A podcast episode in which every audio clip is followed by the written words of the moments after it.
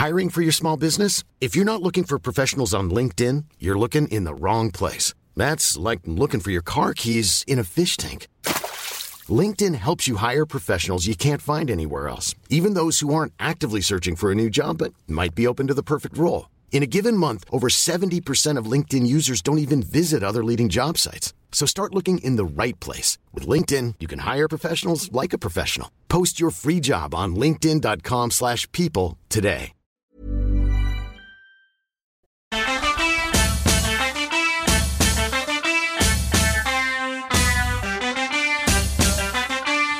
On ne peut plus peindre des intérieurs avec des hommes qui lisent et des femmes qui tricotent.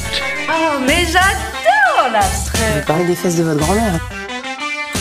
C'est une vision occidentale de l'Orient, en recherche de pittoresque et d'exotisme. Un régal de culpabilité chrétienne. Vous savez qu'elle elle fait de la peinture. Pourquoi la dame elle est toute nue? Coucou vous Bienvenue dans Vénus s'épilait-elle la chatte, le podcast qui déconstruit l'histoire de l'art occidental.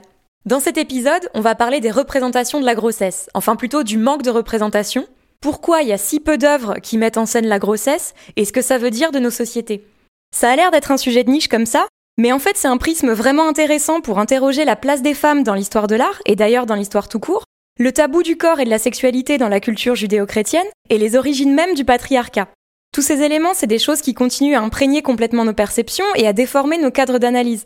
En préparant cet épisode, j'ai appris que les petites statuettes un peu dodues de la préhistoire, qu'on appelle des Vénus préhistoriques parce que dans l'art occidental, n'importe quelle femme à poil devient une Vénus, en fait, c'est possible que ce soit des autoportraits de femmes enceintes.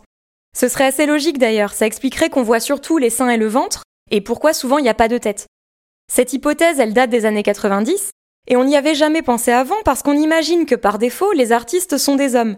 Et comme on n'est pas habitué à voir des femmes enceintes dans l'art occidental, ça devient une espèce d'impensé. Et ça en dit long sur la façon qu'on a de regarder les œuvres, qui produit le discours, et quel biais internalisé on projette sur les objets du passé. Dans cet épisode, on va s'intéresser à des œuvres beaucoup plus récentes, du Moyen Âge à aujourd'hui, et essayer de comprendre comment les images de la grossesse ont été imprégnées de tout un tas de paramètres historiques, sociaux et religieux, qui souvent sont encore bien présents dans l'imaginaire collectif occidental. Avant de commencer, je précise que cet épisode sera souvent centré autour d'une logique cisgenre et binaire, avec parfois des biais essentialistes, simplement parce qu'en Occident, c'est souvent la seule façon dont on a envisagé la grossesse.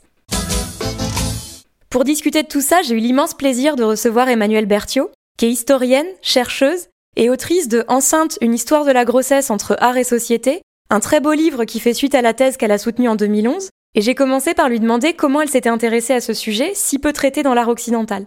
Je suis arrivée de manière euh, très personnelle au sujet, c'est-à-dire c'est pas un directeur de thèse qui m'a euh, proposé le sujet, c'est moi qui, découvrant la recherche à partir de la maîtrise, euh, petit à petit me suis rapprochée de l'histoire des femmes. J'étais intéressée par l'histoire du corps, l'histoire des sensibilités, et c'est vrai qu'en explorant un petit peu toute l'histoire justement des femmes et, et aussi du corps, j'ai trouvé pas mal de travaux qui avaient défriché tout ce qui concernait l'histoire de la sexualité un certain nombre de travaux aussi depuis les années 70-80 qui portaient sur l'accouchement, le monde de la naissance. Et l'entre-deux est apparu comme étant assez peu traité, de manière un petit peu marginale, ponctuelle, intégrée parfois dans des ouvrages plus généraux, ou traité parfois sur d'autres périodes. Or, il me semblait que justement, ça méritait d'être éclairé. Je trouvais intéressant aussi d'avoir un sujet qui pouvait avoir des résonances contemporaines. C'est-à-dire que même si moi, mon sujet de thèse était centré plutôt sur l'époque 18-19e siècle, c'est un sujet qui permettait tout de même de dialoguer encore aujourd'hui avec des sages-femmes, de travailler sur du très contemporain et d'éclairer un petit peu des comportements et des attitudes d'aujourd'hui. Ce qui ressort tout au long du livre d'Emmanuel Berthiaud, c'est le tabou lié à la grossesse, d'abord dans la société et par extension dans l'art. Avant de commencer ce livre, j'imaginais que ce tabou il venait principalement de la culture judéo-chrétienne. Mais en fait, il est beaucoup plus ancien, et il est souvent lié à une peur très profonde dirigée contre l'utérus. C'est assez difficile de comprendre les origines de cette peur parce qu'on a très peu d'informations, mais un des éléments les plus anciens qu'on ait, c'est une théorie de Platon développée dans l'Antiquité, qu'on appelle aujourd'hui la théorie de l'utérus baladeur. Cette théorie, elle présente l'utérus comme un organe à la fois indomptable et sauvage, mais en même temps dont la vocation est d'être rempli, puisque la vocation des femmes, c'est de faire des enfants comme chacun sait. Et selon cette théorie, quand l'utérus est vide, il s'impatiente, il pique des crises et il va se promener violemment dans le reste du corps de la personne qui en est propriétaire. Cette théorie, elle a été reprise par beaucoup de penseurs et de médecins, notamment Hippocrate. Elle présente l'utérus comme un organe vorace, violent, qui a un pouvoir de vie et de mort, et j'ai demandé à Emmanuel Berthiaud si on savait d'où venait cette espèce de fascination-répulsion pour le corps féminin en général et pour l'utérus en particulier. C'est toujours difficile de savoir un petit peu d'où viennent les représentations et euh, très clairement euh, les choses sont beaucoup plus anciennes et on sait à quel point les représentations sur le corps de la femme qu'on peut trouver effectivement dans la Bible sont en réalité euh, très imprégnées de représentations beaucoup plus anciennes et en particulier pour ce qui est de l'Antiquité, la pensée médicale est très ancienne et très construite. Alors là aussi on peine à savoir un petit peu à quand ça remonte mais on le voit en tout cas un corps féminin qui à la fois fascine en fait et inquiète. C'est-à-dire qu'il y a vraiment souvent les deux pôles, ce pouvoir qu'ont les femmes effectivement de porter un enfant, de le faire croître dans leur corps, de donner la vie, mais en même temps un processus qu'on comprenait mal pendant très longtemps, qui restait mystérieux et alors sans rentrer dans des considérations qui nous éloignent un petit peu du sujet, mais c'est un des points importants des travaux de l'anthropologue Françoise Héritier de dire mais d'où vient finalement la question de la domination masculine? Est-ce que ça ne tient pas justement à ce pouvoir procréateur des femmes et à cette volonté des hommes de quelque part de s'emparer de ce pouvoir reproducteur et en tout cas de dire que finalement oui la femme porte l'enfant mais que c'est l'homme qui va le mettre à l'intérieur donc de faire perdre un peu à la femme ce pouvoir exorbitant? Donc il y a beaucoup de choses qui se jouent autour de ça. Là je pense que c'est des choses beaucoup plus anciennes et euh, dont on peine à déceler l'origine.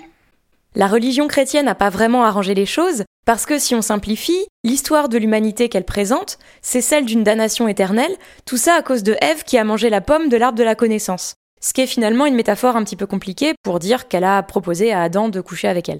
D'ailleurs, il a pas dit non, mais c'est un autre débat. Ça a conduit à leur expulsion du paradis et au fait que l'humanité tout entière est condamnée à racheter cette faute.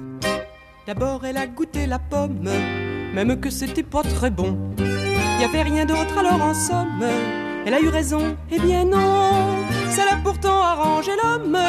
C'était pas lui qui l'avait fait. N'empêche, il a bouffé la pomme jusqu'au trognon et vite fait. Oui, mais c'est la faute. Il n'a rien fait, lui, Adam.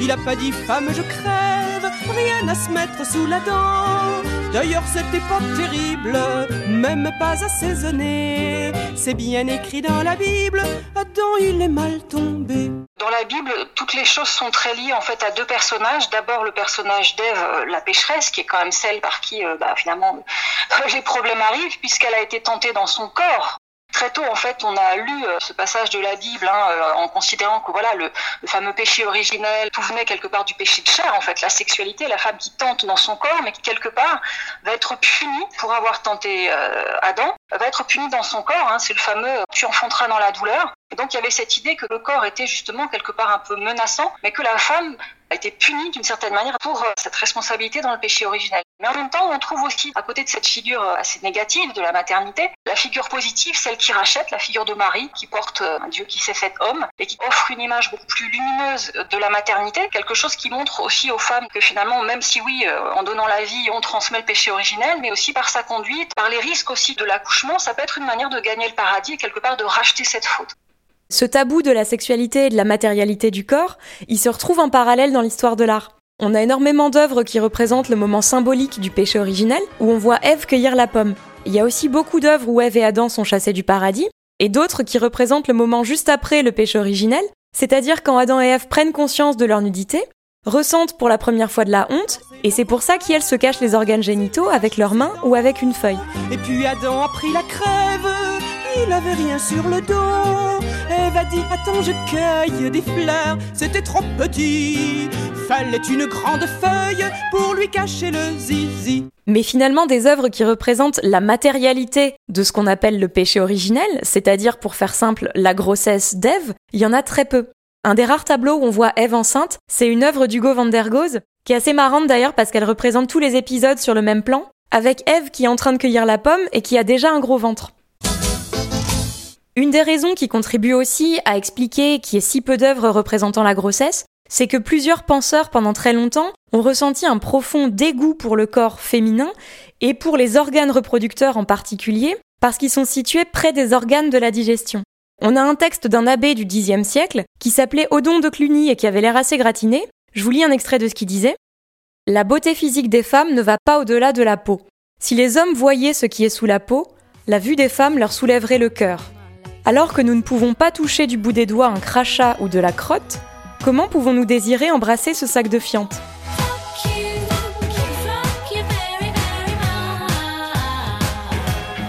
Cette obsession sur le fait que les femmes ne soient pas des licornes et aillent aussi aux toilettes, hélas, elle est encore bien réelle. On l'a vu il y a pas très longtemps pendant les primaires des élections états-uniennes, où Hillary Clinton est arrivée un peu en retard pour la reprise, sûrement parce qu'elle était aux toilettes, Et Trump en a fait tout un plat en essayant de lui faire honte. I know where she went. It's disgusting. I don't want to talk about it. Les réflexions de ce genre, elles émanent souvent d'hommes qui ont l'impression d'être très drôles et très spirituels, mais qui souvent ignorent qu'il y a déjà eu tout un tas de petits messieurs pas contents qui disent à peu près la même chose depuis mille ans. Ce qui est intéressant aussi, même si ça paraît évident, c'est que l'inverse n'existe pas. On va jamais se moquer d'un homme parce qu'il va aux toilettes. Ça rejoint ce que dit Virginie Despentes dans King Kong Theory quand elle dit les hommes n'ont pas de corps. Et ce constat, il vient beaucoup du fait qu'une immense partie de l'histoire occidentale a été écrite non seulement par des hommes, mais en plus des religieux. Il est évident que dans euh, tout le discours assez misogyne hein, sur le corps féminin, on a ces textes euh, issus de l'Antiquité, hein, je pense à Saint Augustin ou d'autres derrière, qui évoquent effectivement cette prison du ventre féminin, mais cette prison immonde, hein, comme euh, certains penseurs de l'Église la qualifient, parce qu'il y a une très grande proximité entre effectivement l'utérus et puis les organes de la digestion, de l'excrétion. Après, il faut bien voir que ces gens-là sont des clercs qui, effectivement, valorisent la virginité, la chasteté, et pour qui le corps féminin fait très très peur et suscite parfois le dégoût. Ça ne veut pas forcément dire que c'est partagé par l'ensemble de, de, la société. On a aussi un vieux fond rural qui valorise hein, la fécondité féminine, donc euh, c'est un discours, mais il est évident que, euh, en tout cas, ça n'aide pas à valoriser dans le discours public et dans les représentations publiques le corps féminin, parce qu'encore une fois, c'est plutôt les valeurs de la chasteté, de la virginité qui sont valorisées, même chez les femmes, hein, la vocation, par exemple, de religieuse plutôt que celle de mère. Oui, alors si on ne peut pas s'empêcher de sombrer dans la concupiscence autre, il vaut mieux se marier, mais pour pas mal de penseurs, c'était considéré comme un pis-aller. Donc avoir des enfants, c'est louable, c'est un don de Dieu, mais quelque part, il faut en passer par le ventre féminin. Et euh, on voit bien qu'effectivement, euh, pour un certain discours clérical, en tout cas, ça pose problème. C'est toute la difficulté dans mon travail de, trouver quelles étaient les représentations des femmes par rapport à cette expérience de la grossesse. Et tout le problème, c'est quand on n'a pas de source, ça ne veut pas dire qu'il n'y avait pas un discours plus positif, mais il n'a pas forcément laissé de traces. Donc c'est pour ça qu'à la fois, euh, évidemment, ces textes très durs euh, des, membres du clergé qui parlent du corps de la femme dans des termes très négatifs, euh, ils sont à prendre en compte, mais il ne faudrait pas croire que c'est la seule représentation, le seul discours qui existe. Dans cette conception très misogyne du corps féminin, il y a une idée qui revient très souvent du Moyen Âge au XVIIIe siècle, c'est que le ventre des femmes enceintes est une sorte de prison pour l'enfant. D'ailleurs, une enceinte, c'est un mur qui certes protège, mais aussi qui enferme. Et on parle encore parfois de délivrance pour désigner l'accouchement.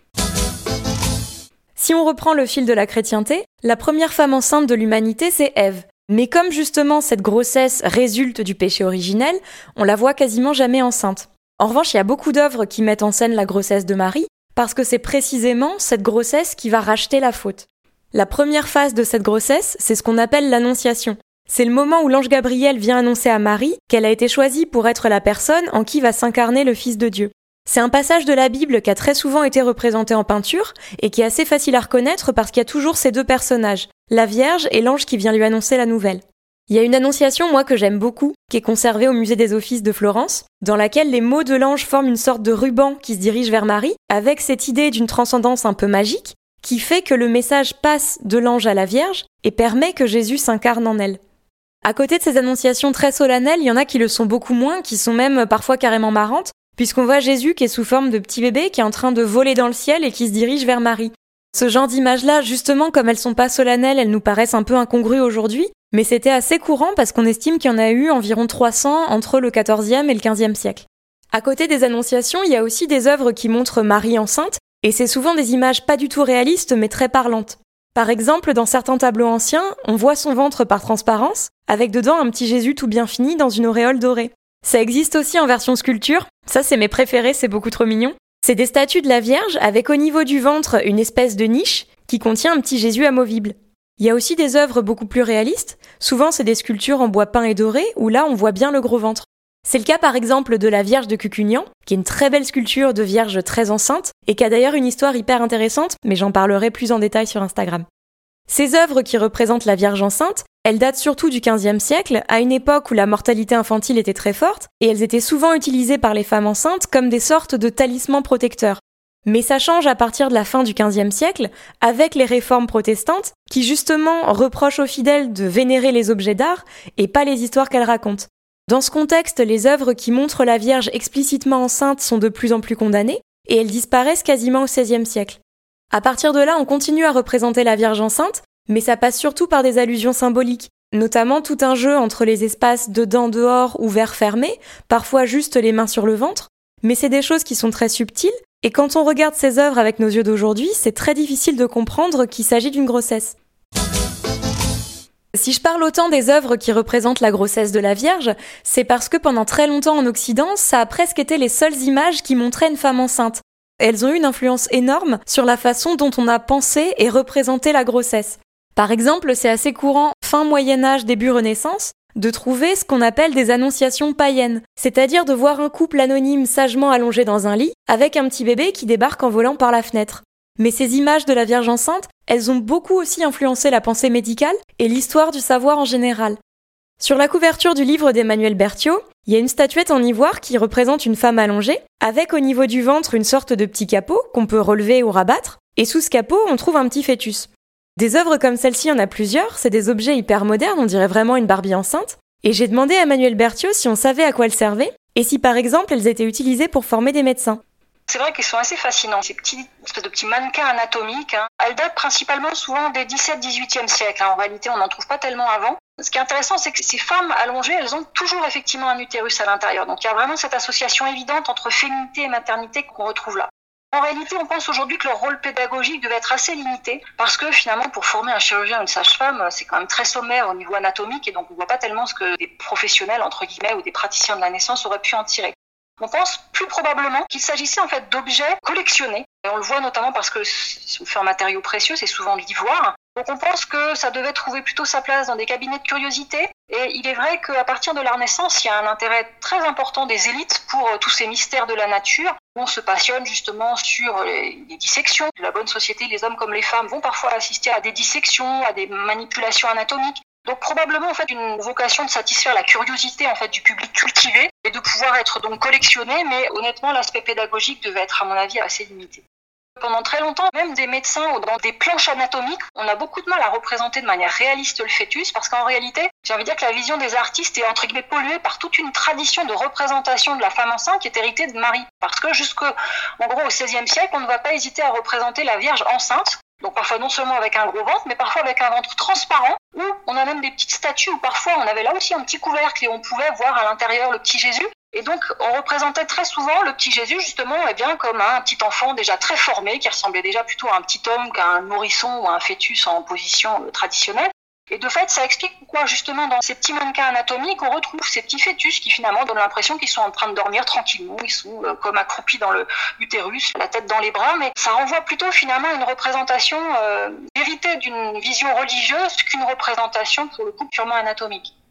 Les cabinets de curiosité, c'est un phénomène qui se développe à la Renaissance chez les personnes bien nées, et c'est souvent des pièces à part, parfois juste des meubles, qui rassemblent plein d'objets différents. Des tableaux, des sculptures, mais aussi parfois des animaux empaillés, des minéraux, des végétaux, en fait tout ce qui relevait de la connaissance en général.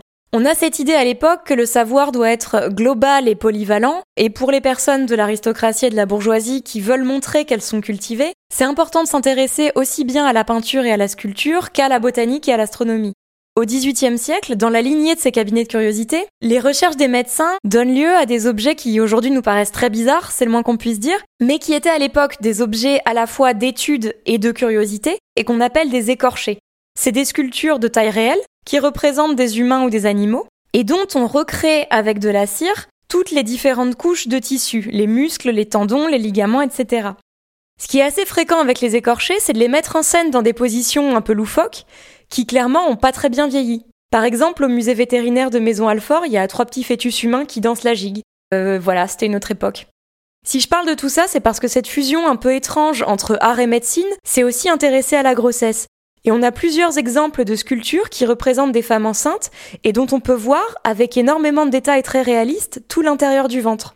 On a effectivement euh, un certain nombre d'exemplaires de Vénus anatomique en cire, alors qui sont très troublantes et qui datent plutôt en gros du XVIIIe siècle. On a des techniques de ciroplastie qui s'améliorent de manière euh, très impressionnante et qui permettent vraiment d'avoir l'illusion. En plus, ces Vénus anatomiques, elles sont grandeur nature. Hein. On a de très belles représentations, notamment euh, conservées encore aujourd'hui au musée de la Specola à Florence, c'est très troublant parce que ces femmes, on a l'impression qu'elles sont endormies. Hein. Elles ont des longs cheveux, des colliers de perles. Et puis effectivement, on peut soulever là aussi leur abdomen et trouver à l'intérieur, là encore, un petit fœtus. Et on voit bien que si ces collections ont parfois été un petit peu faites à but médical, en réalité, là aussi, c'est comme les petits mannequins anatomiques. C'était fait également pour être montré à des visiteurs. On le sait hein, que ces collections anatomiques, elles étaient visitées par exemple par les nobles qui faisaient leur tour d'Europe, etc. On leur dévoilait justement l'intérieur de l'anatomie féminine.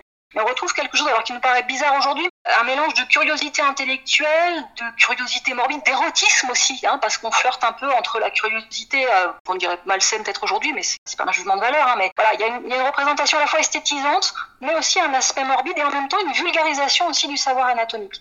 Et ça, euh, très clairement, de la Renaissance jusqu'au 19e siècle, on ne répugne pas du tout à mélanger ces genres-là. Et on sait d'ailleurs qu'au 19e siècle, on a euh, des espèces de musées populaires où on pouvait très souvent les gens du peuple, hein, voir ces Vénus anatomiques qui avaient un aspect à la fois pédagogique mais aussi très voyeur. Hein. Il fallait payer, il fallait un certain âge pour avoir le droit d'aller voir ces Vénus hein, qui montraient finalement leur plus grande intimité. Cette façon d'érotiser le corps des femmes mortes, c'est une constante dans l'art occidental depuis au moins le XVIIIe siècle, où on trouve énormément de tableaux qui représentent des corps de femmes sans vie, mais qui sont souvent très belles, nues et offertes au regard. Je vais pas trop m'étendre sur le sujet parce qu'on en parlera dans un autre épisode, mais ce que je veux dire, c'est qu'on n'en est toujours pas sorti de cette érotisation morbide. Aujourd'hui, ça passe moins par les beaux-arts, c'est beaucoup plus présent dans les films et dans les séries, où les femmes tuées sont innombrables, et où on voit souvent, de la part des réalisateurs, une vraie complaisance à filmer des cadavres de femmes de façon très sexualisée. Il faut imaginer qu'en Europe, au moins jusqu'à la Révolution française, on est dans des sociétés qui reposent essentiellement sur l'affiliation et la transmission. Le mariage est perçu comme le seul cadre possible de la sexualité et comme un moyen de canaliser la lubricité des êtres humains. Dans ce contexte, il est primordial d'avoir des enfants, et particulièrement pour les femmes qui n'ont pas vraiment d'autre choix de vie. C'est très bien résumé dans le livre d'Emmanuel Berthiaud, qui écrit ceci Le mariage et la procréation donnent une existence sociale à la femme. Si la vocation religieuse peut constituer une alternative, la maternité est néanmoins considérée dans les sociétés traditionnelles comme la vocation naturelle des femmes. Dans le cadre du mariage et de la famille, la mission de donner la vie incombe à la femme, et mieux encore de mettre au monde un fils qui prolongera la lignée et héritera du patrimoine familial. Avoir une nombreuse descendance fiable confère respect et protection de la part du mari et de la parenté. Cette exigence de maternité est d'autant mieux intériorisée par les femmes qu'elle leur donne un statut reconnu au sein de la société. Comme l'affirme le dicton, point de fille qui ne désire devenir femme, point de femme qui ne désire devenir mère. Là, on parle de l'ancien régime, et je veux pas être abat-joie, mais aujourd'hui, avoir des enfants est encore considéré comme un gage de respectabilité. Pour tout le monde, mais pour les femmes en particulier. Et le non-désir d'enfant chez les femmes, c'est quelque chose qui pose encore problème. C'est quelque chose qu'on va questionner, trouver suspect, voire prendre en pitié. Ces représentations qui placent la maternité comme la vocation naturelle des femmes, elles sont anciennes et elles sont présentes aussi dans l'histoire visuelle. Par exemple, au XIXe siècle, il y a des gravures populaires qui s'appellent les âges de la vie et qui représentent les différentes étapes de la vie sous forme de pyramide, avec le début, le sommet et la fin. C'est des gravures très genrées qui sont pas les mêmes pour les hommes et pour les femmes, et ce qui est intéressant, c'est que les hommes sont seuls 70% du temps, tandis que les femmes sont uniquement définies par rapport à leur maternité. Elles sont enfants, elles se marient, elles ont un enfant, et le top de leur vie, c'est de devenir grand-mère. Ce thème des âges de la vie, il a souvent été repris dans les beaux-arts, et surtout pour les femmes d'ailleurs. On voit ça par exemple dans un tableau de Klimt qui représente les trois âges de la femme, c'est-à-dire son enfance, le moment où elle devient mère, et la vieillesse. Sous l'Ancien Régime, cette idée que la procréation et la maternité sont la raison d'être des femmes est particulièrement forte, surtout pour les classes dirigeantes, parce que les mariages royaux font l'objet de calculs savants pour récupérer des territoires et pour former des alliances. Donc les mariages avaient précisément pour but de faire des enfants, enfin des garçons, qui ensuite allaient régner sur ces territoires et contribuer à agrandir les empires. Par exemple, quand on a choisi la reine Claude pour épouser François Ier, on l'a surnommée un ventre pour la France. Aujourd'hui, ça nous paraît un peu ignoble, mais ça en dit long sur la façon qu'on avait d'envisager la filiation comme un pilier de l'organisation politique. Cette filiation, elle implique forcément des grossesses, mais en lisant le livre d'Emmanuel Berthiaud, je me suis rendu compte que finalement il y avait très peu de portraits de souveraines enceintes. C'est toujours euh, quelque chose effectivement d'assez étonnant de savoir qu'alors que les souveraines, les princesses sont essentiellement mariées pour procréer, leur fonction c'est vraiment d'avoir un descendant, un héritier. Euh, qu'effectivement cet aspect-là de la maternité, en tout cas la grossesse, ne soit pas davantage valorisé, en particulier dans les portraits. Parce qu'on sait bien que l'image royale était tout à fait utilisée et que la fécondité du couple royal était un élément important dans leur image et dans la politique dynastique. Mais effectivement, ce qui peut expliquer la très grande rareté vraiment des portraits de souveraines enceintes, c'est souvent le fait que ce qui est très important dans, dans l'image justement des souveraines, c'est souvent l'association à la Vierge justement. C'est-à-dire que vraiment le modèle marial est très prégnant chez les souveraines. Or, justement, à partir de la Renaissance, euh, à partir de, l'époque dite des réformes, on va justement avoir une figure de la Vierge qu'on ne représente plus enceinte, qui va devenir un modèle essentiellement sur le plan éducatif, affectif. C'est la bonne mère qui éduque son enfant, etc. Mais c'est pas euh, la femme enceinte, marquée par la maternité dans sa chair qui prévaut. Et quelque part, les souveraines sont un petit peu imprégnées de ce système. Elles sont un peu des mères idéales, mais des mères un peu désincarnées, on va pas chercher à valoriser chez elles euh, la grossesse, mais d'ailleurs l'allaitement non plus. Hein. Les souveraines n'allaitent pas leurs enfants. Très souvent, c'est donné à des paysannes. Donc quelque part, il y a un côté très trivial. Porter son enfant, l'allaiter, ça fait un peu paysanne, et c'est pas quelque chose sur lequel on va insister pour une souveraine. Il y a un épisode de la mythologie gréco-romaine qui illustre assez bien cette forme de classisme et l'invisibilisation progressive de la grossesse dans les beaux-arts. C'est l'histoire de Callisto, racontée dans les Métamorphoses d'Ovide. C'est une histoire assez horrible, hein, comme souvent chez Ovide, qui raconte un viol, donc pour les personnes qui préfèrent passer à la suite, vous pouvez avancer d'environ une minute. L'histoire commence avec Diane, la déesse de la chasse, qui vit dans la forêt avec les nymphes, dans une sorte de communauté non mixte qui d'ailleurs avait l'air plutôt très cool si vous voulez mon avis. Et tout allait plutôt très bien jusqu'à ce que Jupiter, le roi des dieux, jette son dévolu sur une nymphe qui s'appelle Callisto. Pour l'approcher sans se faire repérer, il se transforme en Diane, il la viole, et Callisto tombe enceinte. C'est déjà horrible, mais en plus, quand Diane découvre la grossesse de Callisto, elle la rejette de la communauté parce que le deal entre les nymphes, c'est de rester vierge. Jusqu'au XVIe siècle, les artistes vont souvent représenter le moment où Diane découvre la grossesse de Callisto. Il y a un tableau du Titien, par exemple, où on voit Diane qui pointe un doigt accusateur sur Callisto en prenant les autres nymphes à témoin. Et ce qui est intéressant dans ces œuvres, et la plupart de celles qui illustrent cet épisode, c'est que la grossesse est quasiment pas visible. C'est des œuvres qui sont destinées à un public averti, capable de comprendre l'histoire et de savoir de quoi il s'agit, mais quand on les regarde avec nos référents d'aujourd'hui, c'est assez difficile de comprendre que Callisto est enceinte. Alors qu'on est certain justement sur ces tableaux qu'il y a bien une grossesse qui est représentée, en réalité euh, on sait qu'elle est enceinte justement parce qu'on connaît le sujet du tableau, mais ça ne se voit pas. Et c'est ça qui est assez étonnant, c'est qu'en fait euh, dans les arts euh, dits nobles, on ne peut pas tellement figurer la grossesse de manière explicite parce que justement a un côté un petit peu trivial. Et ça, pour le coup, euh, il n'y a guère que dans des œuvres un peu moins, entre guillemets, prestigieuses, des scènes de genre ou des caricatures où on va explicitement figurer la grossesse. Il n'y a pas les mêmes euh, enjeux que par rapport à un art, entre guillemets, plus noble. Mais tout ce qui est les tableaux mythologiques, souvent, ou la peinture d'histoire ou la peinture religieuse, euh, les sujets explicitement enceintes disparaissent quasiment à partir de la Renaissance. Ce classisme, il va se manifester à travers les supports, mais aussi à travers les personnes que les artistes représentent enceintes. Il y a une opposition assez forte entre d'une part le modèle de Marie et la spiritualité pour les femmes de l'aristocratie, et de l'autre une espèce d'animalité qu'on attribue aux femmes du peuple. On considère en quelque sorte que c'est moins embarrassant pour elles d'être enceintes.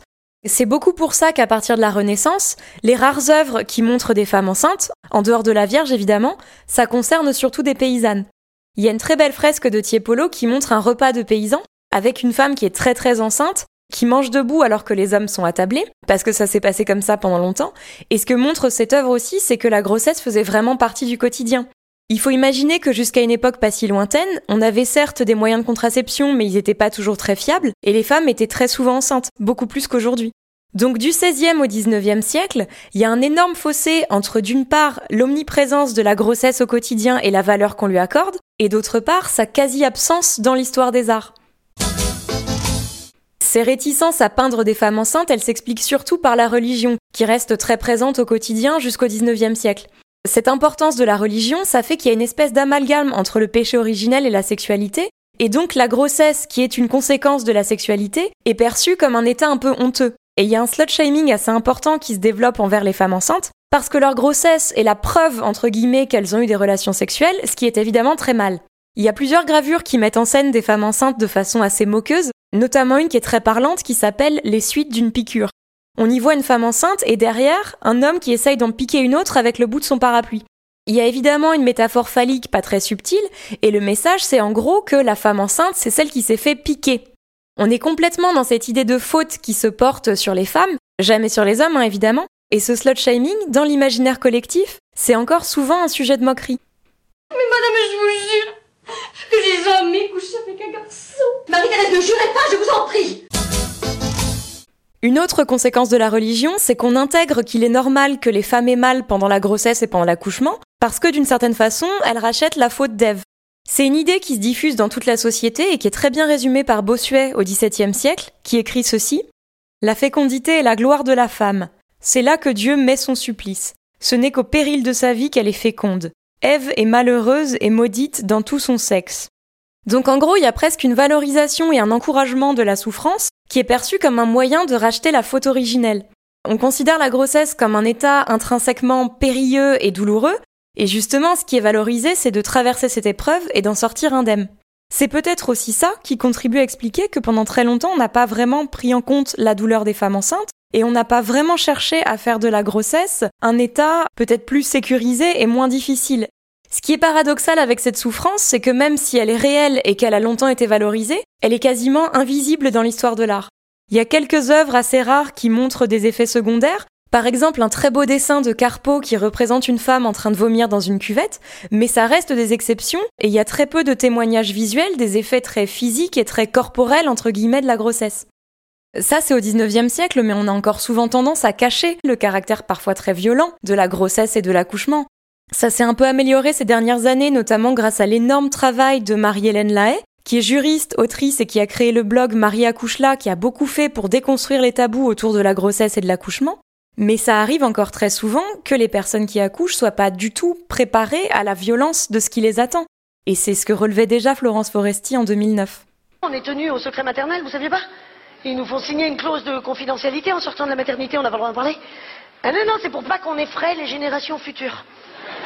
Si, ils ont, si, ils ont, fait des statistiques et ils se sont rendus compte que si on racontait la bouche, le bonheur que c'est, hein, eh ben, eh ben oui, oui, euh, l'humanité pourrait s'éteindre en 50 ans à peine.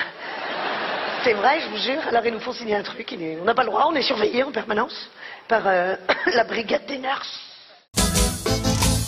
En me demandant pourquoi il y avait si peu d'œuvres représentant des femmes enceintes dans l'art occidental, ma première idée, en plus du tabou de la religion, ça a été de me dire que comme une immense majorité de l'art a été produit historiquement par des hommes, pas parce qu'ils sont plus doués, hein, mais parce que pendant des siècles, c'est eux qui ont eu accès à des formations dignes de ce nom et à des conditions socio-économiques qui leur permettaient de devenir réellement des artistes, et que comme ils se sentaient pas forcément concernés par la grossesse, c'était un peu passé à la trappe des sujets abordés par l'histoire de l'art.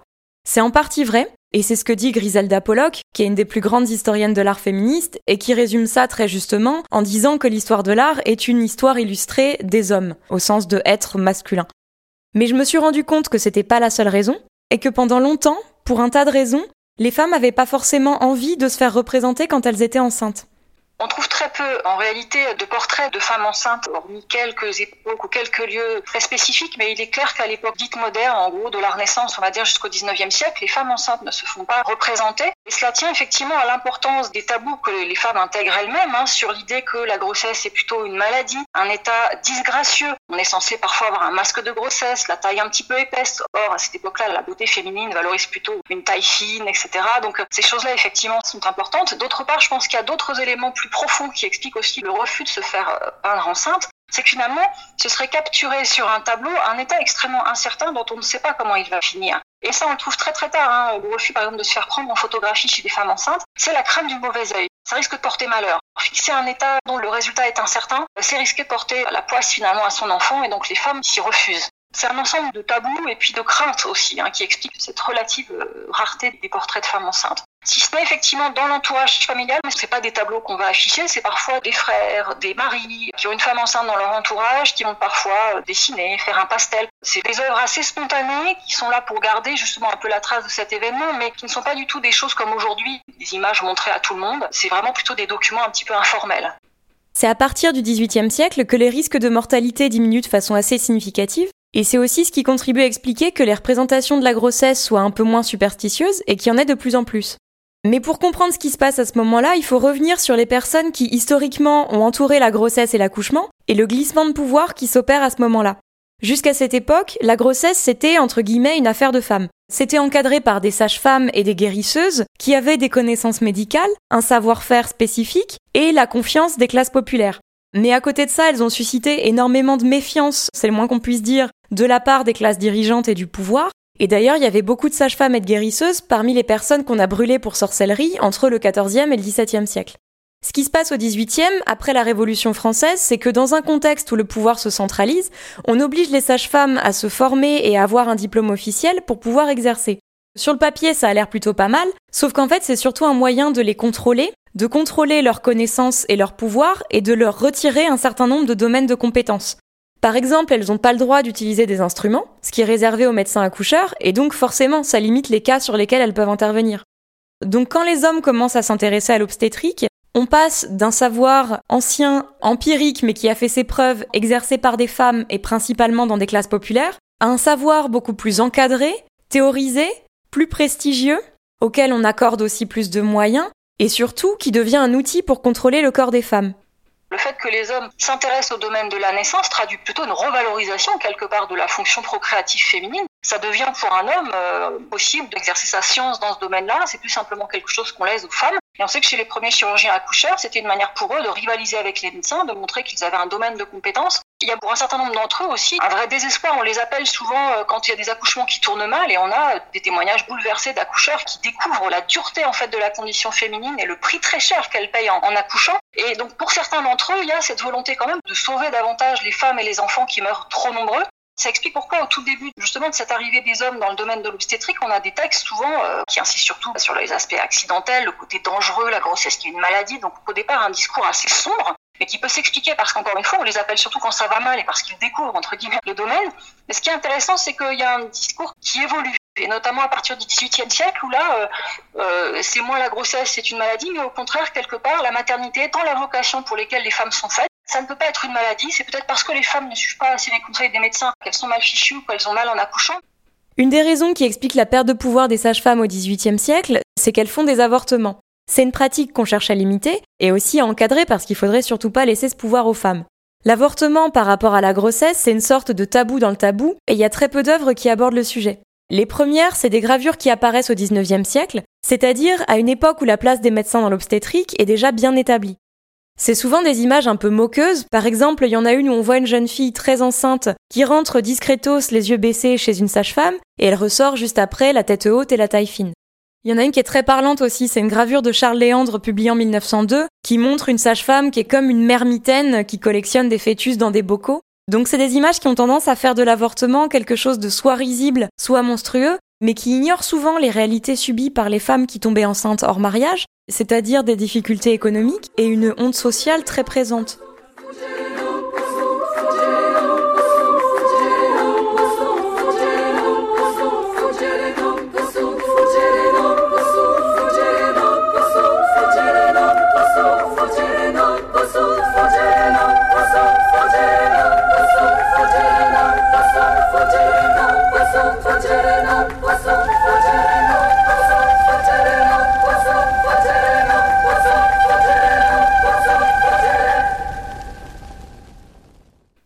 Au-delà du tabou de la grossesse, il y a un tabou encore plus grand dans l'histoire de l'art, c'est de représenter une femme qui serait à la fois nue et enceinte.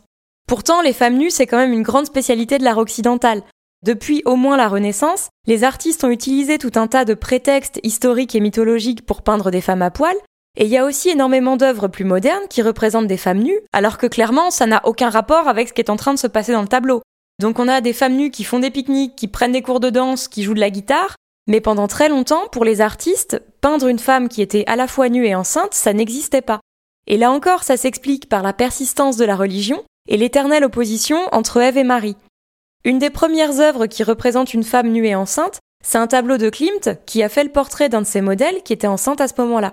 Cette œuvre, elle date de 1903, donc il y a quelque chose de très subversif et de très novateur pour l'époque, mais en même temps elle est complètement imprégnée de regards masculins et de ce fantasme de la femme fatale qui se développe à l'époque et qui présente les femmes comme des créatures lointaines, mystérieuses et un peu dangereuses. Il faut aussi noter que cette femme, elle est rousse, et c'est pas anodin parce que c'est une couleur qui a longtemps été associée au diable et à la dépravation, parce qu'on imaginait que cette couleur était due à la brûlure des flammes des enfers.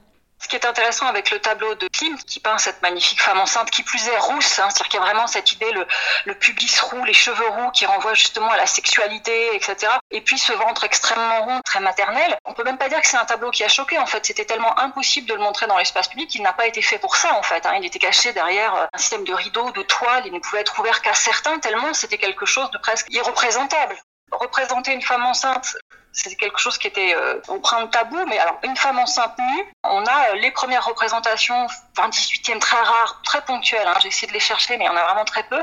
Au tournant du 19e, 20e siècle, il y a ce tableau de Klimt, mais si on pense plus récemment à un tableau, enfin c'est pas un tableau, mais une photo qui fait penser à ça, la couverture du magazine Vanity Fair, on voit euh, Demi Moore euh, qui pose très enceinte et nue, hein, on est en 91 pourtant, finalement ça choque. Ce journal a dû être vendu sous du papier craft parce qu'il fallait pas que ça puisse être vu. C'est vrai que cette lecture très ambivalente de la maternité, c'est quelque chose qui va imprégner en profondeur les comportements, les représentations et qui explique que quand la religion a eu moins d'influence, on a eu beaucoup de difficultés à envisager justement les deux aspects quelque part de la féminité, à la fois l'idée d'une femme sexualisée, désirable, désirante, et puis en même temps l'image de la maternité, ce sont des choses qu'on a du mal à, à concilier. Et d'ailleurs, on en est toujours exactement au même point. L'année dernière, quand Nabila a posté une photo d'elle enceinte et nue, elle s'en est pris plein la figure. Mais c'est la faute c'est intéressant de noter que l'histoire de la grossesse dans les beaux-arts, mis à part éventuellement cette hypothèse préhistorique dont je parlais en début d'épisode, c'est un domaine qui a largement été dominé par le regard masculin. La première femme qui se représente elle-même enceinte, c'est Paula Modersohn-Becker, et ça vient très tard finalement à l'échelle de l'histoire, puisque c'est seulement en 1906. C'est la première et c'est d'autant plus étonnant que c'est un peu un des premiers autoportraits féminins euh, un peu dévêtus et qui plus est donc elle est enceinte avec les femmes artistes de cette époque, la première moitié 20e siècle, un, lien très fort entre la création artistique et la création aussi de la vie. Ces femmes se posent la question de est-ce qu'on peut être mère et artiste et donc elles commencent à oser représenter ces aspects de la maternité qui à cette époque-là pouvaient encore euh, choquer. Mais moi, j'ai essayé de chercher un bien plus avant dans les autres femmes artistes, parce que Dieu sait qu'il y en a eu finalement un certain nombre depuis la Renaissance. Et jusque-là, en fait, aucune ne représentait quasiment jamais euh, la grossesse en tant que telle de manière explicite, mais en aucun cas leur propre expérience de la maternité, si ce n'est Elisabeth Vigée-Lebrun, où on la voit avec un enfant beaucoup plus âgé. Mais cette expérience très charnelle de la maternité et de la grossesse, il a fallu assez longtemps finalement pour que les artistes femmes puissent euh, revendiquer quelque part de le montrer, de l'assumer euh, devant le public.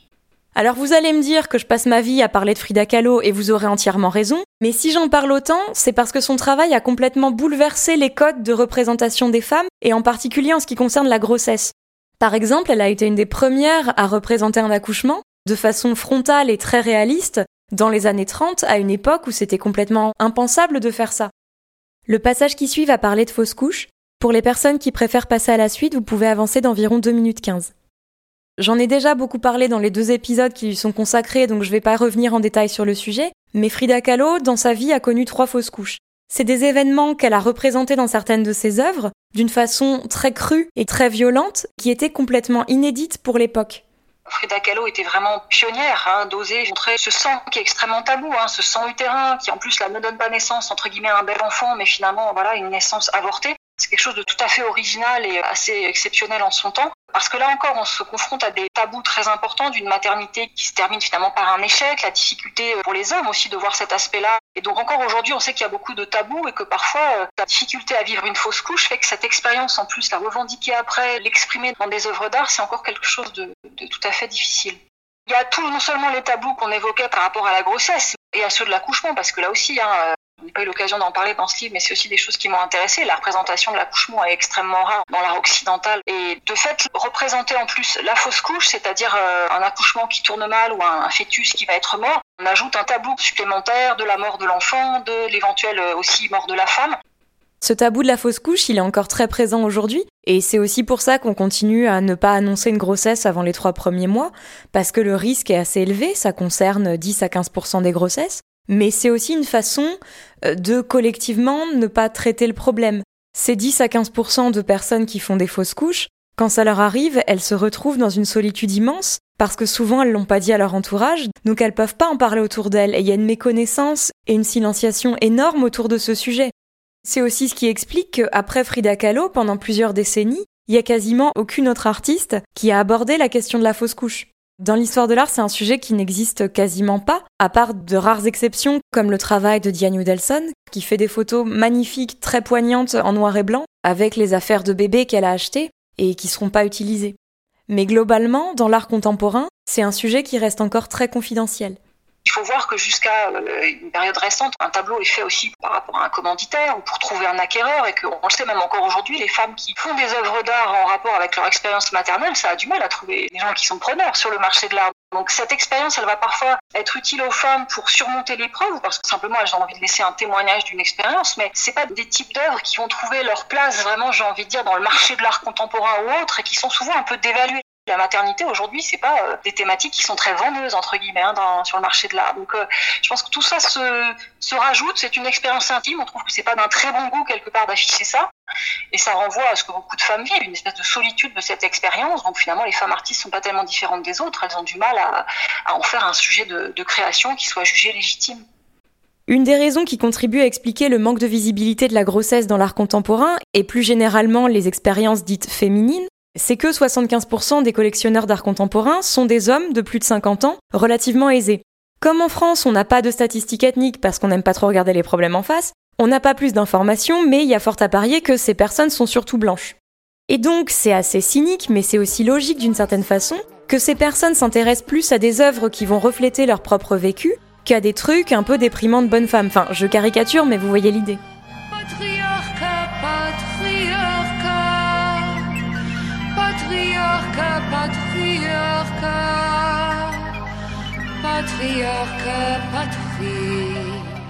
La grossesse, c'est évidemment un sujet qui a été abordé par les artistes féministes des années 60 et 70, notamment par Niki de Saint-Phal, qui est célèbre entre autres pour ses grandes sculptures qui représentent des femmes pas du tout réalistes, très rondes et colorées, qu'elle appelle des nanas. En fait, ces nanas, elles ont d'abord été inspirées par la grossesse d'une de ses amies, et ensuite elle les a déclinées tout au long de sa carrière. Dans les années 60, elle a fait une installation à Stockholm où elle présentait une espèce d'immense nana de 6 mètres de long qui était allongée sur le sol, avec les jambes écartées, et au niveau de sa vulve, il y avait une sorte de porte dans laquelle on pouvait rentrer, et donc on se retrouvait en quelque sorte dans le vagin et l'utérus de cette très grande sculpture. Les personnes qui ont organisé cette expo pensaient vraiment que ça allait choquer le public, mais en fait cette œuvre, elle a eu beaucoup de succès, justement parce qu'elle présente quelque chose de très joyeux, voire presque festif. Je pense que cette œuvre d'Édith Saint-Phal, elle est tout à fait révélatrice de cette volonté effectivement de représenter la maternité comme un acte de création joyeuse. Et effectivement là, on n'est pas sur la maternité douleur, je pense aussi que l'époque est différente. On est en 1966, on est aussi en pleine euh, libération sexuelle, le rôle de la femme change. On a aussi cette possibilité de voir le corps féminin non plus simplement sous l'angle du péché, etc., mais plus peut-être sous la maternité choisie. Et elle, effectivement, elle en fait ce qu'elle appelle une espèce de grande déesse, mais quelque chose quand même d'assez ludique. Et euh, donc là aussi, je pense que ça participe du succès de cette œuvre. Quand on voit les images de cette sculpture incroyable avec cette file de gens qui rentrent là, voilà, par le par, le vagin quand même dans cette sculpture énorme, euh, il y a un côté un peu transgressif, mais en même temps qui est tempéré par un côté très ludique. Et euh, je pense qu'il a permis effectivement euh, que cette exposition, si elle a beaucoup fait parler d'elle, ne, ne choque pas non plus peut-être comme on aurait pu l'attendre quelques décennies avant. Ce qui choque un peu plus en revanche, c'est la remise en question de la grossesse et de la maternité comme un état de plénitude et d'exaltation durant lesquelles les femmes sont censées vivre leur meilleure vie parce que ça leur donnera accès à une réelle place dans la société. Il y a une artiste contemporaine qui s'appelle Marnie Kotak et qui questionne beaucoup dans son travail toutes ces injonctions au bonheur. Elle a beaucoup mis en scène son propre rapport à la maternité, et en particulier la dépression postpartum qu'elle a vécue après la naissance de son enfant. En 2012, elle a recréé cette période dans une galerie de New York, dans une performance qui durait 6 heures, où on la voyait allongée dans son lit avec un tire-lait de chaque côté, en train d'essayer de lire des livres, de s'occuper, de se remettre physiquement, devant un public, mais finalement très seul. Cette performance, elle a beaucoup marqué les esprits, elle n'a pas toujours été très bien accueillie. On a reproché à Marnie Kotak de manquer de pudeur, de trop se mettre en scène, d'instrumentaliser son enfant. Mais je crois que ce qui a vraiment scandalisé une partie du public, c'est la façon qu'elle a eue de montrer en direct la réalité, la violence et la solitude de la dépression postpartum. Ça a beau concerner environ 15% des personnes qui accouchent, c'est une réalité qui est encore bien trop minimisée, voire ignorée par le personnel soignant, par l'entourage et par la société dans son ensemble. Une des causes de cette invisibilisation, c'est justement cette injonction au bonheur qui est omniprésente et qui nous empêche socialement d'accepter que parfois l'arrivée d'un enfant, c'est un bouleversement violent et traumatisant. La chercheuse féministe Colette Guillaumin en parlait très bien dès les années 70. Je vous lis un extrait de ce qu'elle disait. La panique où se sentent plongées beaucoup de femmes lorsque leurs enfants sont nouveau-nés, qu'est-ce d'autre que le constat qu'on disparaît, qu'on est dévoré, pas seulement physiquement, mais mentalement? Qu'on vacille sur un fil dont on ne sait pas s'il vous jettera définitivement dans le brouillard de l'absorption quasi physique dans les autres, ou s'il vous permettra de traverser ce temps non mesurable et non mesuré sans se perdre définitivement, ou s'il vous permettra de ressortir de l'autre côté du tunnel à un moment indéterminable. Et le baby blues non plus, on n'a pas le droit de vous en parler en fait. Le baby blues. Baby blues. Je sais pas qui c'est qui a inventé ce terme, mais enfin c'est un petit peu faible hein, comme mot le blues. Oh non, t'as pas le blues quand tu viens d'accoucher, non? Johnny le blues. Toi, tu fais une dépression postpartum, t'as envie de te pendre dans la douche, tout simplement. Mais bon, c'est pas joli dépression, c'est pas beau comme mot, c'est caca. C'est oh, c'est moche, boudin, ça fait peur. Donc il faut chercher un mot un peu plus, oh, un peu plus vendeur, un peu plus marketing. Ils ont réfléchi, puis ils ont trouvé baby blues. C'est joli, baby blues, c'est vrai, c'est mignon, on a presque envie de la voir. Je disais en début d'épisode qu'en Occident, la grossesse a souvent été envisagée d'un point de vue très binaire, mais c'est aussi très hétéronormé. La grossesse dans l'histoire de l'art, c'est un peu l'histoire illustrée d'un papa et d'une maman. Il y a quelques exceptions assez récentes, notamment un très beau portrait de Luciane Freud qui représente un couple de femmes enlacées dont l'une est enceinte, mais ça reste relativement rare. Dans l'immense majorité des œuvres qui abordent la grossesse et la parentalité, les couples non hétéros sont complètement absents. Et il y a un parallèle assez évident entre cette absence dans les représentations et par exemple celle des lesbiennes dans les débats récents sur la PMA, où on leur a quasiment pas donné la parole alors qu'elles étaient concernées au premier plan. Et finalement, en étudiant les images qui historiquement ont représenté la grossesse, on se rend compte que pour une certaine partie, c'est des images qui ont exercé une forme de contrôle social, c'est-à-dire qu'elles représentent pas forcément la réalité, en tout cas pas toutes les réalités dans leur pluralité, mais plutôt une forme d'idéal de société qui correspond aux normes dominantes.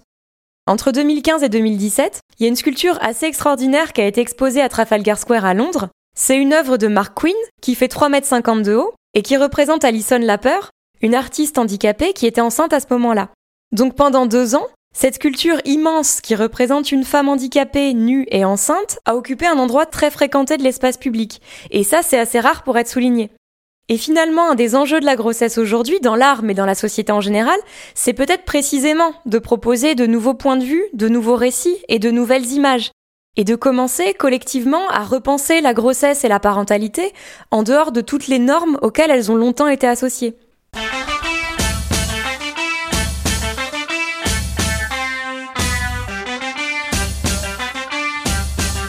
Merci beaucoup à Emmanuel Berthiaud d'avoir accepté mon invitation et d'avoir répondu à toutes mes questions. Et merci à vous d'avoir écouté cet épisode de Vénus s'épilait-elle la chatte, un podcast écrit et réalisé par moi, Julie Bozac. Mixage, Lorline Dabadi. Et la musique, c'est Chica de Calendario des Cumbia Queers. Toutes les références sont dans la description de l'épisode et sur venuslepodcast.com. Et les œuvres sont à retrouver sur le compte Instagram at venuslepodcast. Je vous embrasse si vous le voulez bien et à très vite pour un nouvel épisode.